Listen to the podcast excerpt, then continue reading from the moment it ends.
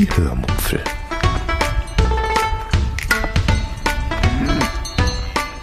Aus dem Tagebuch einer Allgäuerin.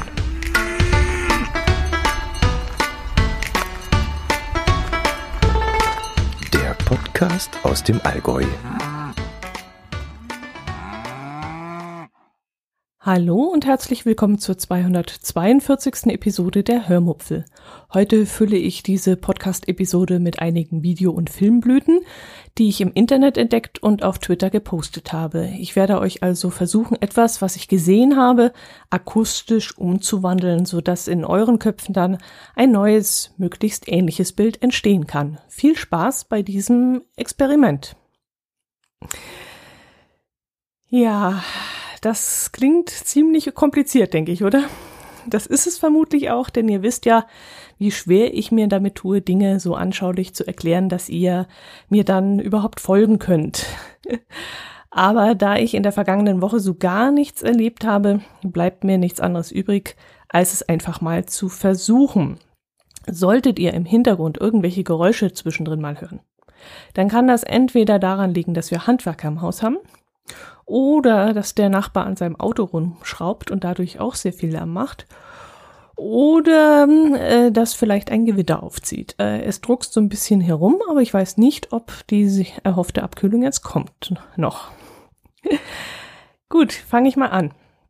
Ähm, vor zwei, drei Wochen sind mir ein paar Videos im Internet ähm, untergekommen, also an mir vorbeigerauscht, die mich auf irgendeine Art und Weise so beeindruckt haben, dass ich der Meinung war, sie unbedingt auf Twitter teilen zu müssen.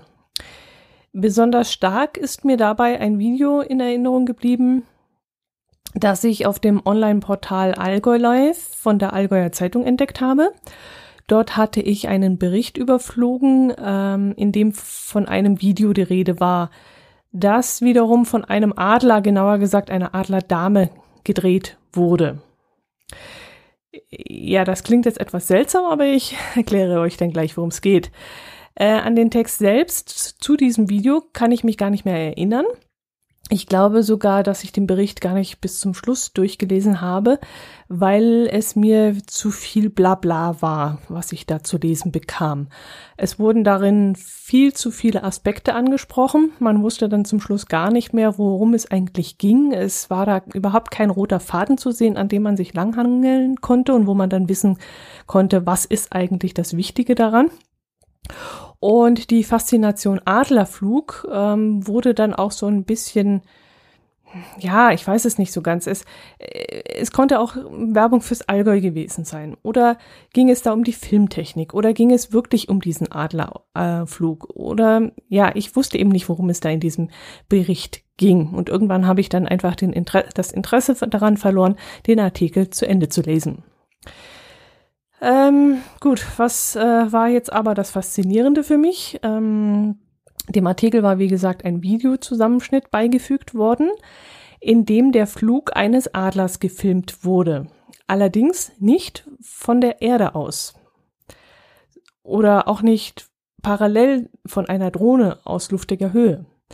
Nee, sowas würde man ja vielleicht noch kennen, ähm, sondern es wurde direkt vom Rücken des Adlers aus gefilmt. Und deswegen habe ich vorhin gesagt, dieser Film wurde von einer Adlerdame gedreht. Man hatte nämlich dem Adler eine Kamera auf den Rücken beziehungsweise an die Flügel geschnallt und ihn dann fliegen lassen. Wenn ich mich richtig erinnere, hatte sowohl die Kamera als auch der Adler selbst einen GPS-Tracker integriert, so dass man dann den Vogel und die Kamera auch noch orten konnte, wenn eines davon verloren gegangen wäre. Wohin der Adler allerdings mit der Kamera geflogen ist, das konnte man nicht beeinflussen. Wichtig war dann wohl, dass der Adler nicht weiter als 300 Meter fliegt, damit man ihn noch zurücklocken kann und er eben nicht ausbüchst. So, das ist so das, was bei mir noch so hängen geblieben ist aus dem Bericht. Ja, und was konnte man nun auf dem Videozusammenschnitt sehen? Der Vogel wurde über dem Gipfel des Nebelhorns freigelassen und von dort aus flog er dann ein paar Runden rund ums Nebelhorn herum. An steilen, schroffen Felswänden entlang, haarscharf über irgendwelche Felskanten hinweg, über ein Plateau mit grüner, saftiger Wiese, durch einen Schwarm Bergdohlen hindurch, die ihm dann ruckartig ausgewichen sind. Das sah dann fast so aus, als hätten sie einen Schreck bekommen, als sie ihn gesehen haben. Das war wirklich sehr faszinierend. Und schließlich fliegt der Adler zum Gipfelkreuz zurück, schlägt dort kurz mit den Flügeln, dabei wackelt die Kamera dann ziemlich stark und landet schließlich auf dem Kreuz. Und dann ist das Video nach genau einer Minute, denn so lange hat es gedauert, ähm, zu Ende. Und es ist wirklich sehr beeindruckend. Das Besondere daran sind meiner Meinung nach zwei Dinge. Erstens sieht man den Kopf des Adlers direkt vor der Kamera und bekommt dadurch echt das Gefühl, man würde wie so ein Adler frei über die Berge fliegen. Also das ist ein ganz cooler Effekt. Wenn das Ganze jetzt noch mit 3D aufgenommen worden wäre, ich glaube, das wäre das geilste Video, das ich jemals gesehen habe. Ja, und zweitens sieht man, ähm, ja, man sieht mal die natürliche Flugbahn eines Adlers. Also es ist wie gesagt keine Drohne, mit der das Video aufgenommen wurde und die parallel zu dem Adler fliegen würde. Diesen Blickwinkel und die Bewegung, die kennt man ja inzwischen, weil man ja schon öfters Drohnenflüge gesehen hat. Also solche Kopter.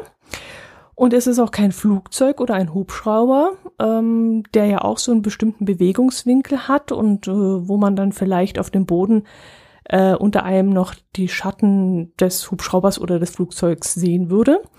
Nein, es ist wirklich dieser Adler, der einen viel engeren Bewegungswinkel hat, sich wesentlich zackiger bewegt als alles, was man bis dahin so gesehen hatte. Also weder Kopter noch Hubschrauber noch Flugzeug noch sonst irgendwas und sich vor allem unberechenbar bewegt. Also bei einem Kopter würde man, wenn man das Video anschaut, so ein bisschen vorausahnen, wohin er gleich schwenken wird. Und bei dem Adler weiß man das eben nicht und es ist total faszinierend, wie er da plötzlich so an einem Kamm nur ein paar Meter über diesem schroffen Felsen entlang zischt. Von Gleiten kann man da in dem Moment gar nicht mehr reden, sondern wirklich zu vorbei zischt und so haarscharf, dass man wirklich zusammenzuckt und ganz fasziniert von dieser Bewegung ist. Also ich kann es nur wiederholen, dieses Video ist wirklich absolut faszinierend. Es ist völlig anders als alles, was ich bis dahin gesehen habe. Es könnte jetzt natürlich sein, dass ihr das gar nicht so spektak spektakulär findet wie ich und äh, wundert euch vielleicht äh, oder würdet euch wundern, wenn ihr es seht, warum mich das hier so von den Socken haut. Aber ich finde wirklich, dass es etwas ganz Besonderes ist. Ich verlinke euch mal den Tweet, in dem ich das Video geteilt habe. Schaut es euch gerne einmal an und sagt mir dann vielleicht auch, ob ihr genauso fasziniert davon wart wie ich. Ich habe es dann heute mal meinem Kollegen gezeigt. Der kannte das auch noch nicht und dem hat es auch sehr gut gefallen und der hat es sich auch mehrmals anschauen müssen, um einfach ein Gefühl dafür zu bekommen, Mm, ja, was das eigentlich, was er da gerade sieht, weil es doch eine völlig andere mh, mm, Sichtweise war.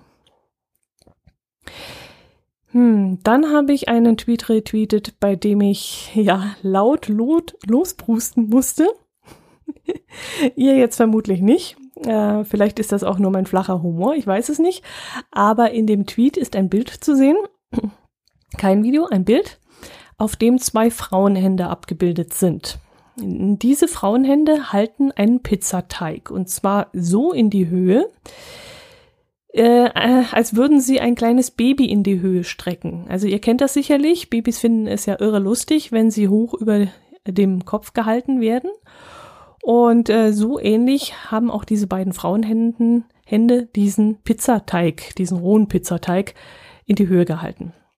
Und das Witzige an dem Foto ist, dass der weiße, klebrige Pizzateig so geformt wurde, dass daraus ein Kopf, ein Bauch mit äh, Bauchnabel, zwei Arme und zwei Beine entstanden sind. Und das Ganze dann tatsächlich ein wenig wie ein Baby aussieht. Naja, im entferntesten so aussieht, aber man ahnt, was es eben darstellen soll.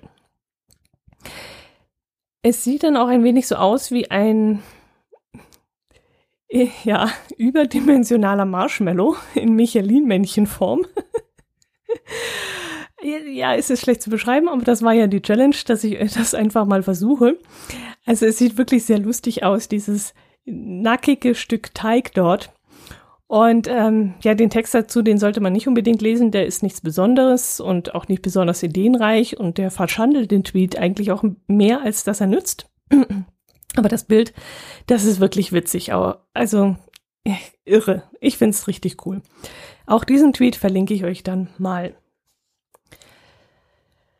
Dann habe ich einen, äh, ein Video vertwittert, für das man ein wenig Geduld braucht.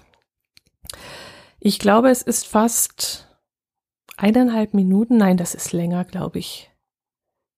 Ich weiß nicht mehr, wie lang es ist, aber es, es fühlt sich lang an. Für Facebook oder YouTube ist das natürlich keine Zeit, aber bei Twitter finde ich so ein eineinhalb, zwei Minuten Video schon relativ lang. Und ein Foto, das würde man sich mal kurz angucken. Oder ein GIF oder ein, ja, ein 20 Sekunden Filmchen, das geht auf Twitter schon mal zwischendrin, finde ich. Aber so ein längeres Video wie das hier, das braucht eben viel Geduld. Aber es lohnt sich auf jeden Fall, es bis zum Schluss, aber wirklich bis zum Schluss anzuschauen. Also ihr müsst wirklich dabei bleiben, der Gag kommt ganz am Schluss. Man sieht in dem Video eine Straße und eine Bahnschranke, die sich langsam senkt. Das nimmt schon viel Zeit in Anspruch. Auf beiden Seiten der Schranke warten nun Fahrzeug, Fahrzeuge auf den Zug, der dann wohl irgendwann kommen muss. Das dauert dann auch nochmal eine Weile. Auf der linken Seite sieht man dann einen Tunnel, aus dem dann der Zug wohl herauskommen muss. Und das tut er dann auch. Aber es ist eben ein besonderer Zug, nämlich eine Dampflok mit einigen Anhängern hinten dran. Und die Kamera schwenkt dann hinter dem Zug her und an dieser De Stelle dachte ich dann schon, dass das jetzt vielleicht der Gag an der Sache ist, weil ich dachte, der Zug wäre vielleicht besonders lang, solche wie zum Beispiel auch in Amerika rumfahren, wo man dann geschlagene 20 Minuten vor der Bahnschranke stehen muss und warten muss, bis der kilometerlange Zug endlich zu Ende ist. Und an dieser Stelle dachte ich, aha, ist ja schon mal ganz witzig. Ich habe dann auch schon das Grinsen angefangen. Aber hier in diesem Video ist es eigentlich etwas ganz anderes, was einen zum Begrinsen bringt. Der Zug ist ja durch einen Tunnel gefahren. Und Dampfloks haben die Angewohnheit, Rauch auszuspucken. Viel Rauch. Und wenn der Rauch nicht in die Höhe entweichen kann, sondern in einem Tunnel gefangen gehalten wird, dann gibt es genau zwei Wege, wo der Rauch entweichen kann. Nämlich am Anfang des Tunnels und in diesem Fall dann am Ende des Tunnels. Und dort, aus diesem Tunnelende, kommt eben in diesem Moment eine Menge Rauch. Eine ganze Menge Rauch. Sehr, sehr, sehr viel Rauch. Und das solltet ihr euch dann unbedingt mal anschauen. Das ist echt der Hammer. Der Rauch ist faszinierend. Ihr müsst es gesehen haben. Und vor allem würde ich dann in diesem Moment auch gerne in die Gesichter der Verkehrsteilnehmer blicken, die dort an der Schranke gewartet haben und hätte gerne gesehen in diesem Moment, wie sie die gucken. Also wenn ich schon vor dem Bildschirm gucke und grinse, ich hätte gerne gesehen, was in den Gesichtern der Leute vorgeht. Link ist auch diesmal in die Shownotes. Schaut euch das unbedingt mal an. Dann habe ich in einem Bericht eines Newsportals ähm, etwas gelesen, was ich dann auch geteilt habe. In dem Bericht ging es um einen Unfall hier im Allgäu. Da hat ein Wohnwagen in der Nähe der Raststätte Illertal auf der A7 gebrannt. Und in dem Bericht steht, dass eine Urlauberfamilie kurz vor der Raststätte bemerkt hatte, dass Rauch vom Reifen ihres Wohnwagens aufsteigt. Und geistesgegenwärtig hat der Fahrer dann das Gespann auf die Raststätte gelenkt, mm, wobei ich das auch etwas kritisch finde, denn mit all dem Benzin und dem Öl auf dem Gelände ist das schon eine ziemlich brenzlige Sache, finde ich. Ja, und dann haben Ersthelfer die Feuerwehr angerufen, haben dann versucht, mit einem Handfeuerlöscher den Brand zu löschen, was wohl nicht ganz geklappt hat. Dann haben sie den Hänger vom Zugfahrzeug abgehängt und dann war Gott sei Dank auch schon die Feuerwehr da und hat den Brand gelöscht. Das ist jetzt keine lustige Geschichte. Das ist jetzt auch ein harter Cut, das muss ich zugeben. Aber mich hat das wirklich in diesem Moment ziemlich schockiert und ist mir sehr nahe gegangen. Und äh, so ein Wohnwagen besteht ja aus relativ viel brennbarem Material. Und da dauert es vermutlich nur Minuten, bis so ein kleines Feuer die ganze Kiste zu einem Aschehaufen verwandelt hat. Also so ein kleiner Auslöser, so ein kleines Feuerchen, so eine kleine heiße Reibung. Und das dauert vermutlich nicht lange, bis der ganze Kasten brennt. In dem Bericht stand dann leider nicht, woran es gelegen hat, dass der Reifen Feuer fing. Ich habe dann gehört, dass es dafür eventuell mehrere Gründe geben kann. Zum Beispiel ein alter Reifen kann aus welchen Gründen auch immer äh, Feuer fangen oder die Auflaufbremse könnte heiß laufen, weil sie nicht mehr aufmacht. Oder auch das Radlager könnte das Problem sein. Aber egal, was der Auslöser sein kann, den ich jetzt hier nicht verstehe, ich stelle mir das Resultat einfach nur schrecklich vor. Du hast ja da wirklich kaum eine Chance, dein Fahrzeug zu retten. Ohne Feuerlöscher bist du dann sowieso völlig aufgeschmissen. Und so wie sich der Bericht dann angehört hat, half ja in diesem Moment nicht mal der Feuerlöscher. Und äh, die Leute konnten wirklich froh sein, dass die Feuerwehr so schnell vor Ort war und äh, das Inventar wenigstens gerettet hat. Also der Wohnwagen selber wird vermutlich nicht mehr zu gebrauchen sein, aber wenigstens sind die ganzen äh, Kleidungsstücke und persönlichen Gegenstände gerettet worden. Nicht lustig, aber wie gesagt, auch das hat mich sehr berührt und ähm, fand ich deshalb interessant und erwähnenswert. Apropos Camper. Äh, dann habe ich auf Dreisat eine Dokumentation in der Mediathek gesehen, in der drei verschiedene Wohnarten vorgestellt wurden. Einmal war da eine junge Familie, die auf einem selbstgebauten Hausboot lebte. Ich glaube, das waren ungefähr 34 Quadratmeter Wohnfläche, wenn ich das richtig im Kopf habe. Dann war es eine Künstlerfamilie, die sich ein Wohnmobil gekauft hat und damit nach Frankreich gefahren ist. Sie haben also auch alles hinter sich gelassen, die Wohnung äh, wieder vermietet und äh, die ganzen Möbel und äh, alles, was übrig war an privaten Gegenständen, haben sie verkauft oder verschenkt. Nur um dann in diesem Wohnmobil leben zu können. Und das erste Ziel war, wie gesagt, Frankreich. Und dann war da noch ein junges Pärchen, ich glaube, sie war 20 Jahre alt und er war 25. Beides waren Studenten, die für ihr Studium, ähm, die ihr Studium für dieses Projekt äh, für kurze Zeit unterbrochen haben. Und die beiden haben ein so ein genannt so ein ein sogenanntes so heißt es ein sogenanntes ähm, Tiny House gebaut. Davon habt ihr sicherlich schon mal gehört. Das sind ähm, Leichtbauhäuser, die auf einen Hänger gesetzt werden und dadurch kann man sie von einem Ort zum nächsten ziehen. Also rein theoretisch zieht, man dann sein Haus einfach dorthin, wo man gerade arbeitet.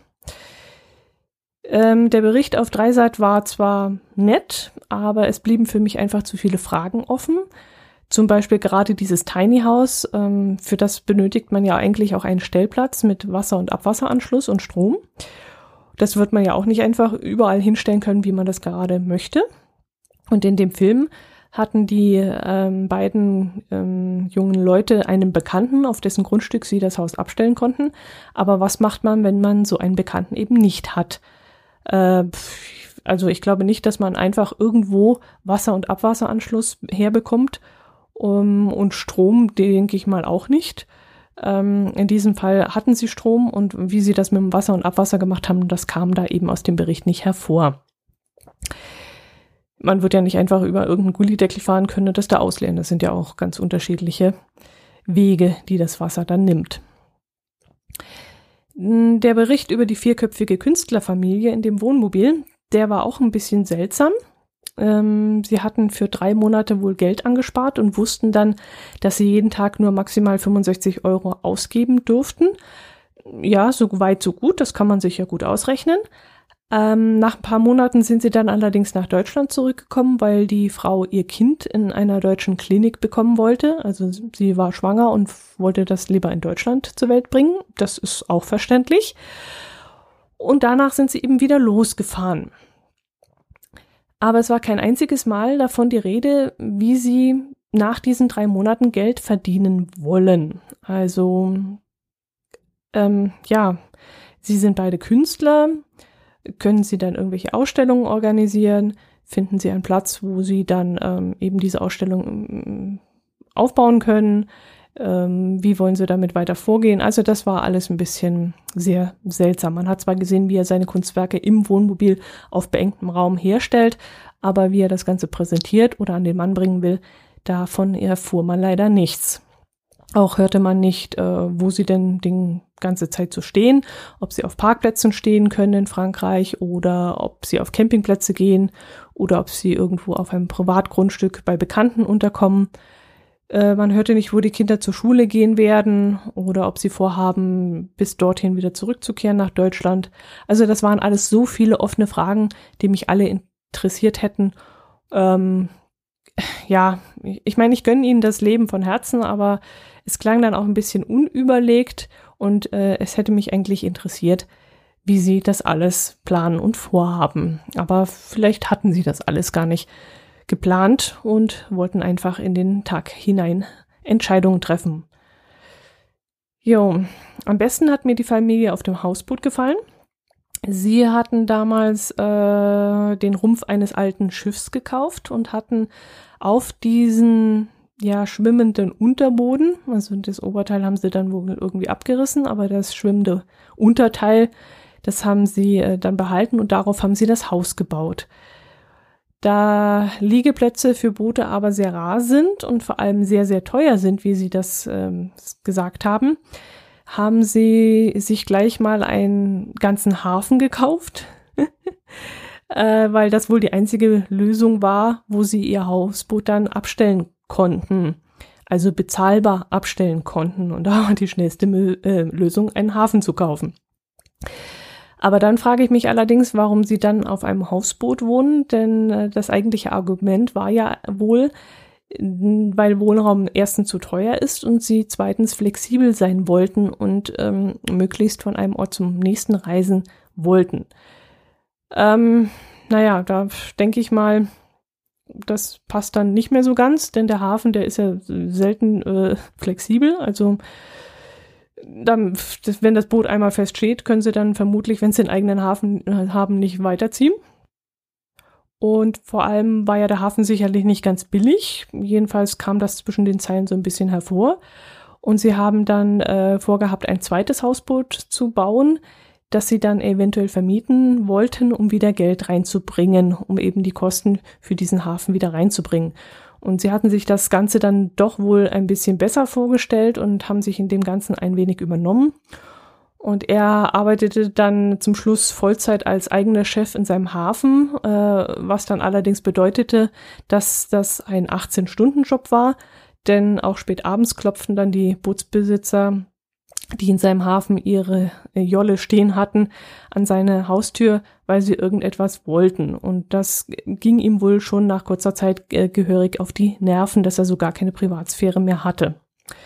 Er wirkte dann auch ziemlich überarbeitet und man merkte ihm anfangs vor allem an, dass das nicht ganz das Goldene vom Ei ist und da jammerte er ein wenig herum, dass er auf dem kleinen Boot äh, auch keinen Rückzugsort hat, also nicht nur vor den anderen Bootsbesitzern, sondern auch vor der eigenen Familie. Er hatte also keine eigenen vier Zimmerwände, in denen er sich mal zurückziehen konnte, so dass er auch einmal hm, zum Beispiel von seinen kleinen Kindern Ruhe hatte. Und da hat er sich dann eben vorgenommen, ein zweites Hausboot ähm, zu bauen.